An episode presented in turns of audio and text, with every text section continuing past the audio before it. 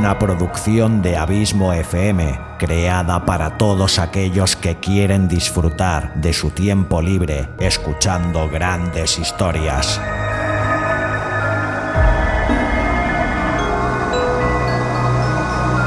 Audiolibros y relatos. Un podcast literalmente literario.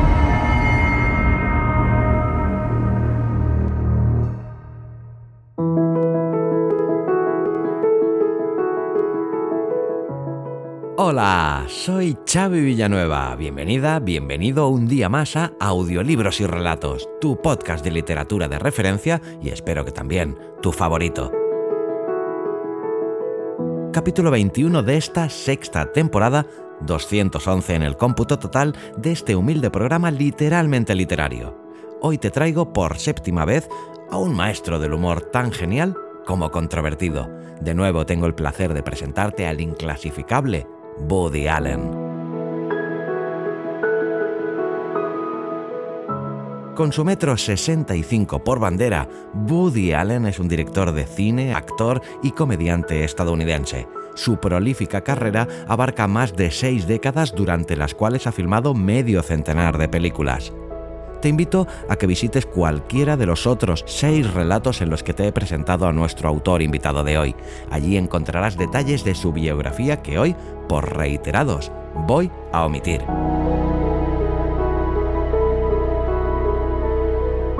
Y el relato que te traigo hoy lleva por título Los Condenados y está extraído de su imprescindible antología Perfiles, publicada el año 1980.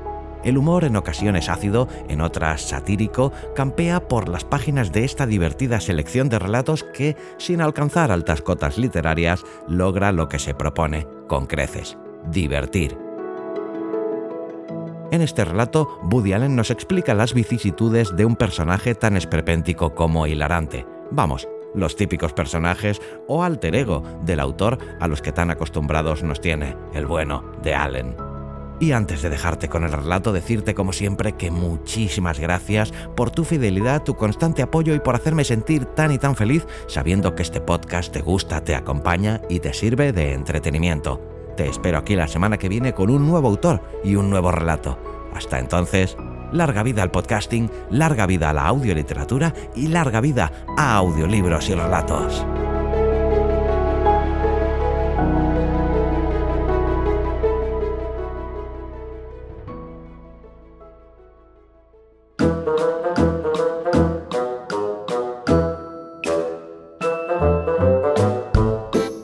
Los Condenados, de Woody Allen.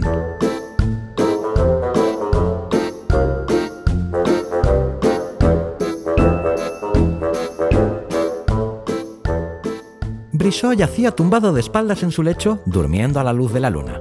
Con su estómago protuberante que se balanceaba en el aire y una sonrisa tonta en los labios, parecía un objeto inanimado como una pelota de fútbol o dos entradas para la ópera. Momentos más tarde, al ovillarse entre las sábanas y caer el resplandor lunar sobre él desde un ángulo distinto, su apariencia devino exactamente la de un juego de vajilla de plata de 27 piezas, completo, con fuente para ensalada y sopera. Está soñando, pensó Clocket, de pie ante él con un revólver en la mano. Él sueña y yo existo en la realidad.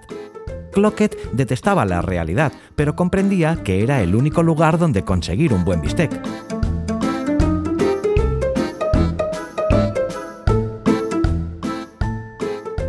Había tomado una vida humana anteriormente.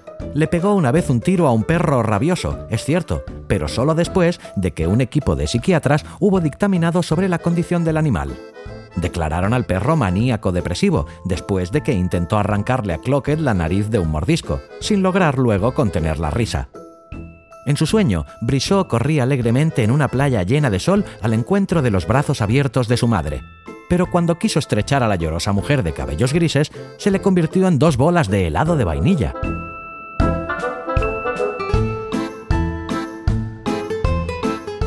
Al emitir Brissot un gemido, Clocket bajó el revólver. Había entrado por la ventana y llevaba más de dos horas acechando a su víctima, incapaz de apretar el gatillo. Hubo un momento en que montó el percutor y apoyó la boca del arma en la oreja izquierda de Brissot. Pero al oír un ruido en la puerta, Cloquet se ocultó de un salto tras el escritorio, dejando el revólver ensartado en la oreja de Brissot. Madame Brissot, que lucía una bata de baño floreada, entró en la habitación y al encender una lamparita descubrió el objeto que pendía de la oreja de su marido. Con un suspiro casi maternal, le extrajo el arma que puso junto a la almohada. Tras alisar una arruga de la colcha, apagó la luz y se fue.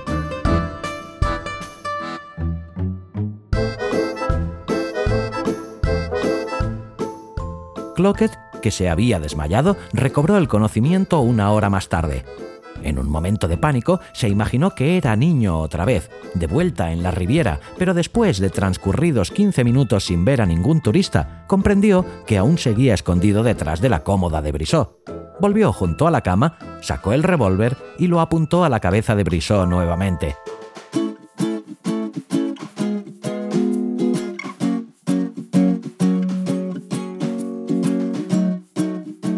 No pudo decidirse a hacer el disparo que pondría fin a la vida del infame delator fascista.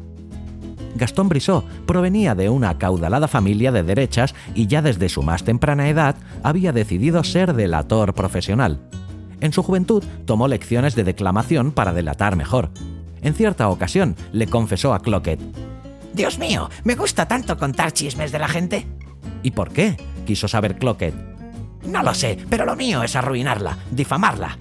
Brissot traicionaba a sus amigos por el solo placer de hacerlo, pensó Cloquet. ¡Qué abismos de maldad!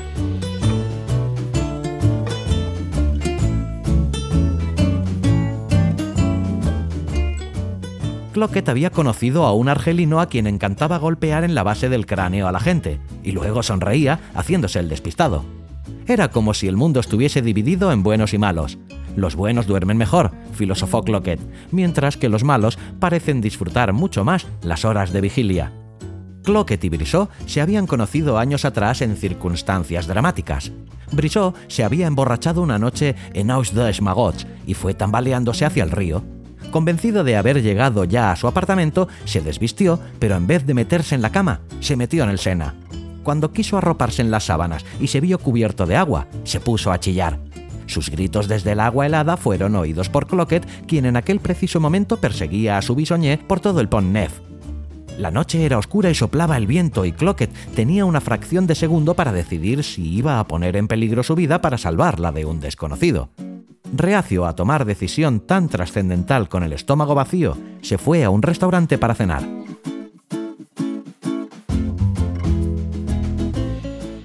Atormentado luego por el remordimiento, compró una caña de pescar y volvió sobre sus pasos para extraer a Brissot del río. Empezó echando una mosca como cebo, pero Brissot era demasiado inteligente para morder el anzuelo. Finalmente, Cloquet consiguió que Brissot se acercara a la orilla engatusándole con la promesa de lecciones gratuitas de baile, para sacarle luego con una red. Mientras pesaban y medían a Brissot, los dos hombres se hicieron amigos. Cloquet se acercó de nuevo al bulto dormido mientras amartillaba el revólver. Una sensación de náusea le invadió al considerar las implicaciones de su acto. Era una náusea existencial, causada por su intensa coincidencia de lo contingente de la vida y que un simple Alka-Seltzer no podía aliviar. Lo que necesitaba era un Alka-Seltzer existencial, un específico a la venta en numerosos drugstores de la Rive Gauche. Era una píldora enorme, del tamaño de un tapacubos de automóvil que disuelta en agua eliminaba el malestar producido por una percepción excesiva de la vida. A Cloquet también le había sido útil después de comer cocina mexicana.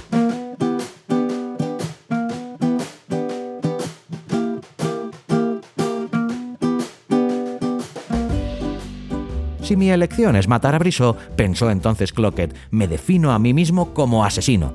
Seré Cloquet el que mata, en vez de ser simplemente el que soy, Cloquet el que enseña psicología de las aves en la Sorbona.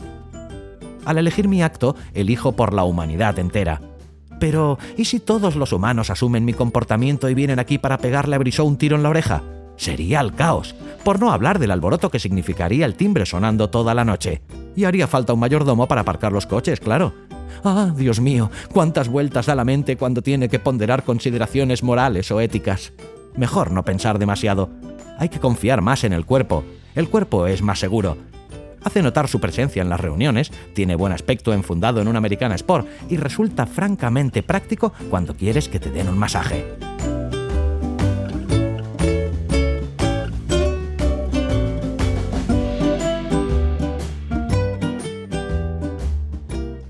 Clockett sintió el impulso repentino de reafirmar su propia existencia y se miró en el espejo que había sobre el escritorio de Brissot. No podía pasar nunca por delante de un espejo sin echar una ojeada furtiva, y una vez, en un gimnasio, se quedó contemplando tan largo tiempo su reflejo en la piscina que la dirección tuvo que vaciarla. Pero era inútil, no podía disparar contra un hombre. Soltó el arma y huyó.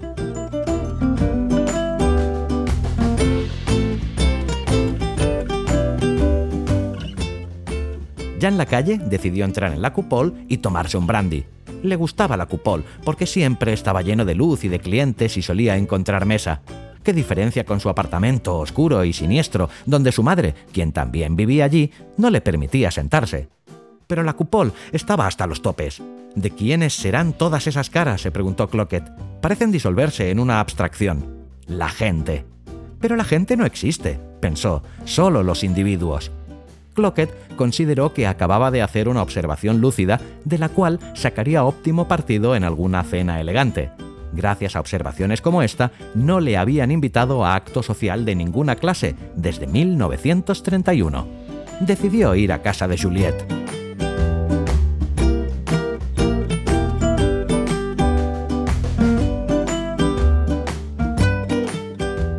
¿Le has liquidado? le preguntó ella al entrar en su piso. Sí, afirmó Cloquet. ¿Estás seguro de que ha muerto? Lo parecía por lo menos. Hice mi imitación de Maurice Chevalier, esa que la gente siempre aplaude tanto. Y ni caso. Bien, ya no volverá a traicionar al partido. Juliette era marxista, recordó Cloquet, y del tipo más interesante, el de piernas largas y bronceadas.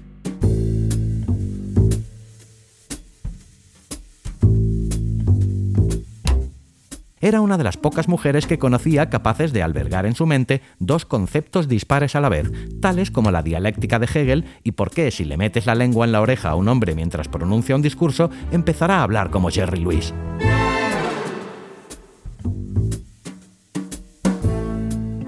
Erguida ante él con su blusa de seda y falda ceñida, Cloquet deseaba poseerla, como cualquier objeto que él poseía, por ejemplo su radio o la máscara de cerdo de goma que se ponía para asustar a los nazis durante la ocupación. Unos instantes más tarde, Juliet y él hacían el amor. ¿O era sencillamente sexo? Sabía diferenciar entre el sexo y el amor, pero para él uno y otro eran maravillosos a menos que la pareja lleve puesto el babero de comer langosta.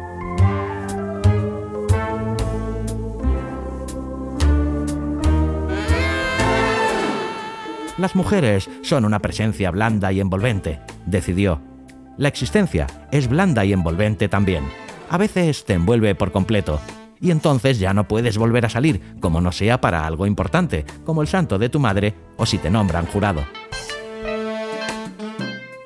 Cloquet se paraba a pensar con frecuencia que había una gran diferencia entre ser y estar en el mundo preocupado por esta terrible posibilidad de pertenecer a cualquiera de los dos grupos. El otro sería indefectiblemente el más divertido.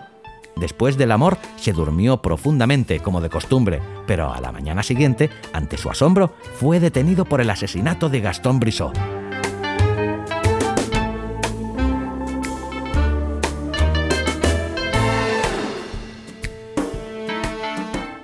En la jefatura de policía proclamó con energía su inocencia, pero le contestaron que habían hallado sus huellas dactilares en el dormitorio de Brissot y en el revólver. Al irrumpir en la vivienda de Brissot, Cloquet cometió igualmente el error de firmar en el libro de visitantes. Todo era inútil. Se trataba de un caso abierto y cerrado.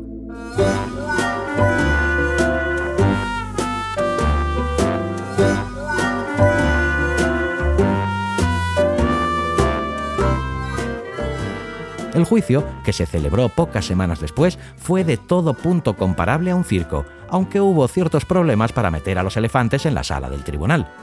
Finalmente, el jurado declaró a Cloquet culpable y le condenó a la guillotina. La petición de clemencia fue denegada por un tecnicismo, al alegarse que cuando el defensor de Cloquet la presentó, llevaba puesto un bigote de cartón.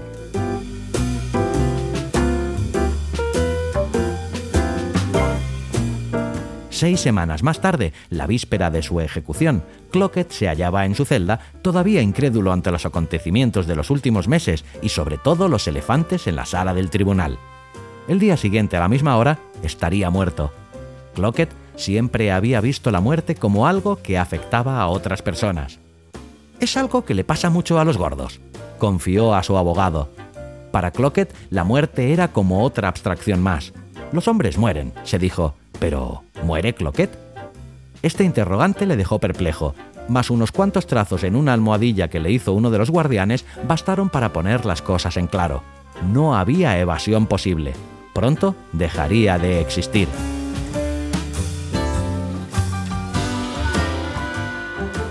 Yo desapareceré, meditó con tristeza, pero Madame Plotnik, cuya cara podría figurar en el menú de un restaurante de mariscos, seguirá existiendo.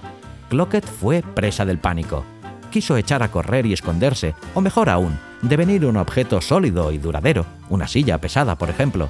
Una silla carece de problemas, decidió. Está ahí, a nadie le importa. No tiene que pagar alquiler ni tomar partido políticamente. Una silla no se parte un dedo, ni tiene que comprar tranquilizantes no ha de sonreír ni cortarse el pelo, y si se la lleva a una fiesta, no hay cuidado de que se ponga a toser o monte un número. La gente toma asiento en una silla y cuando esta gente muere, otra gente ocupa su puesto. Tan inatacable lógica confortó a Clockett y cuando al alba llegaron los carceleros para afeitarle el cogote, fingió que era una silla. Al preguntarle qué deseaba en su última cena, contestó, ¿Se le pregunta a un mueble qué quiere comer? ¿Por qué no me tapizáis?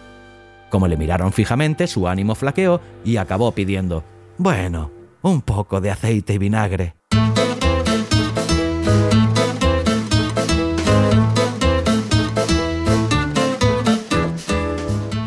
Cloquet fue siempre ateo, pero cuando apareció el sacerdote, el padre Bernard, preguntó si aún le quedaba tiempo para convertirse.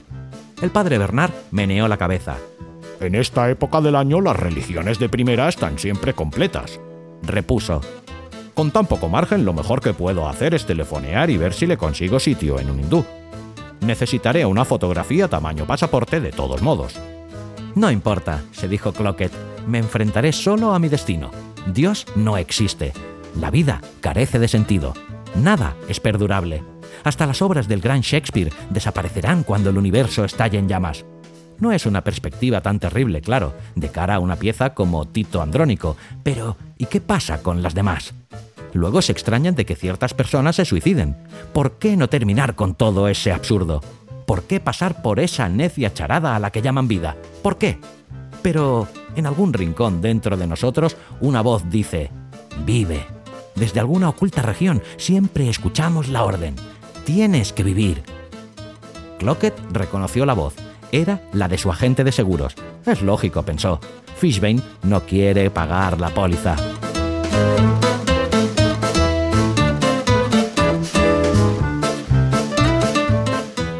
Clockett anheló ser libre, estar fuera de la cárcel, saltar a la comba en campo abierto. Clockett siempre saltaba a la comba cuando se sentía feliz. De hecho, tal hábito había malogrado su carrera en el ejército. La idea de la libertad le infundió a la vez ánimos y terror. Si yo fuera realmente libre, suspiró, podría aprovechar al máximo mis facultades. Tal vez llegaría a ser ventrílocuo, como quise siempre. O exhibirme en el Louvre, con panties, nariz postiza y unas gafas.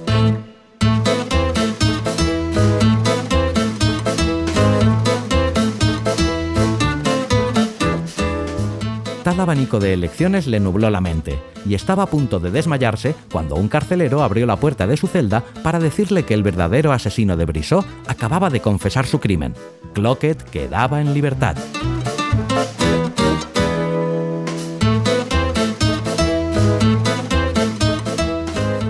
Clockett cayó de rodillas y besó el suelo de la prisión. Se puso a cantar la marsellesa. Lloró y bailó de alegría. Tres días después estaba otra vez en la cárcel por exhibirse en el Louvre con panties, nariz postiza y unas gafas.